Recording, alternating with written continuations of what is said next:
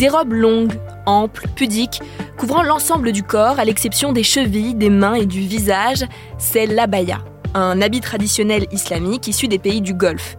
Cette tenue, portée par des élèves musulmanes, est perçue comme une atteinte à la laïcité, à tel point que le ministre de l'Éducation, Gabriel Attal, a décidé de l'interdire dans les écoles. Alors, vêtements culturels ou cultuels, pourquoi le gouvernement a-t-il pris cette décision? On pose la question à Mathieu Coache, reporter au service politique de BFM TV. Ça part d'une note des services de l'État qui révèle une très forte hausse des atteintes à la laïcité à l'école, l'an dernier en particulier, 4710 signalements sur 2022-2023. Et parmi ces atteintes, une grande partie euh, concernait des ports de signes et de tenues euh, religieuses, dont ces abayas et dont ces euh, camis. Alors le ministre de l'Éducation nationale estime qu'effectivement le port de ces vêtements, c'est une façon pour certains de, de tester l'école de la République, de tester ses limites aussi.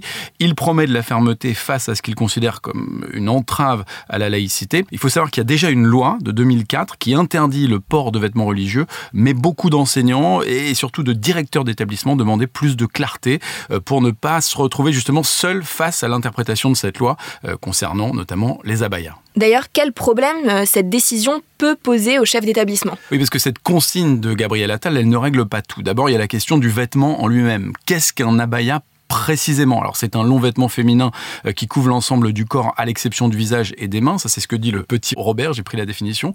Est-ce qu'une robe longue, moulante, à manches longues est un abaya?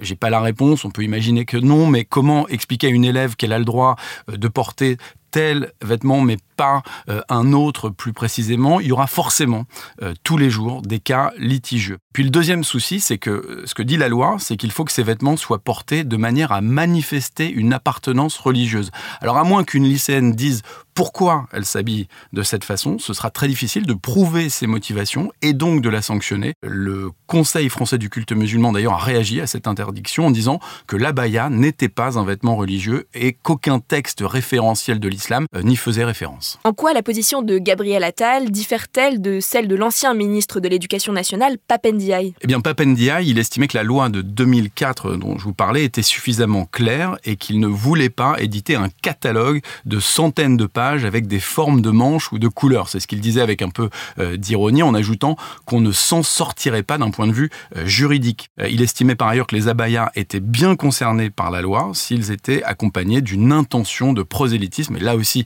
c'est la partie qui est un peu compliqué à, déterminer. En fait, Papendia, ne voulait pas tomber dans un piège qui consisterait à se focaliser sur le vêtement plutôt que sur l'intention derrière le port de ce vêtement. Et puis l'autre grosse différence entre Papendiaï et Gabriel Attal, c'est que l'un ne faisait pas de politique, c'est en partie ce qui lui a coûté son poste, et que Gabriel Attal, lui, fait de la politique. Il voulait envoyer un signal fort pour cette rentrée, et c'est ce qu'il a fait avec l'interdiction de la Baïa.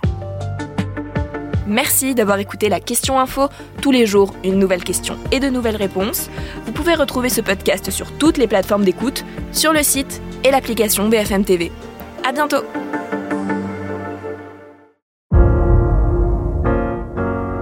Vous avez aimé écouter la question info? Alors découvrez le titre à la une, le nouveau podcast quotidien de BFM TV. Les grands récits de l'actualité, des témoignages intimes, c'est tous les soirs sur vos plateformes préférées. À bientôt!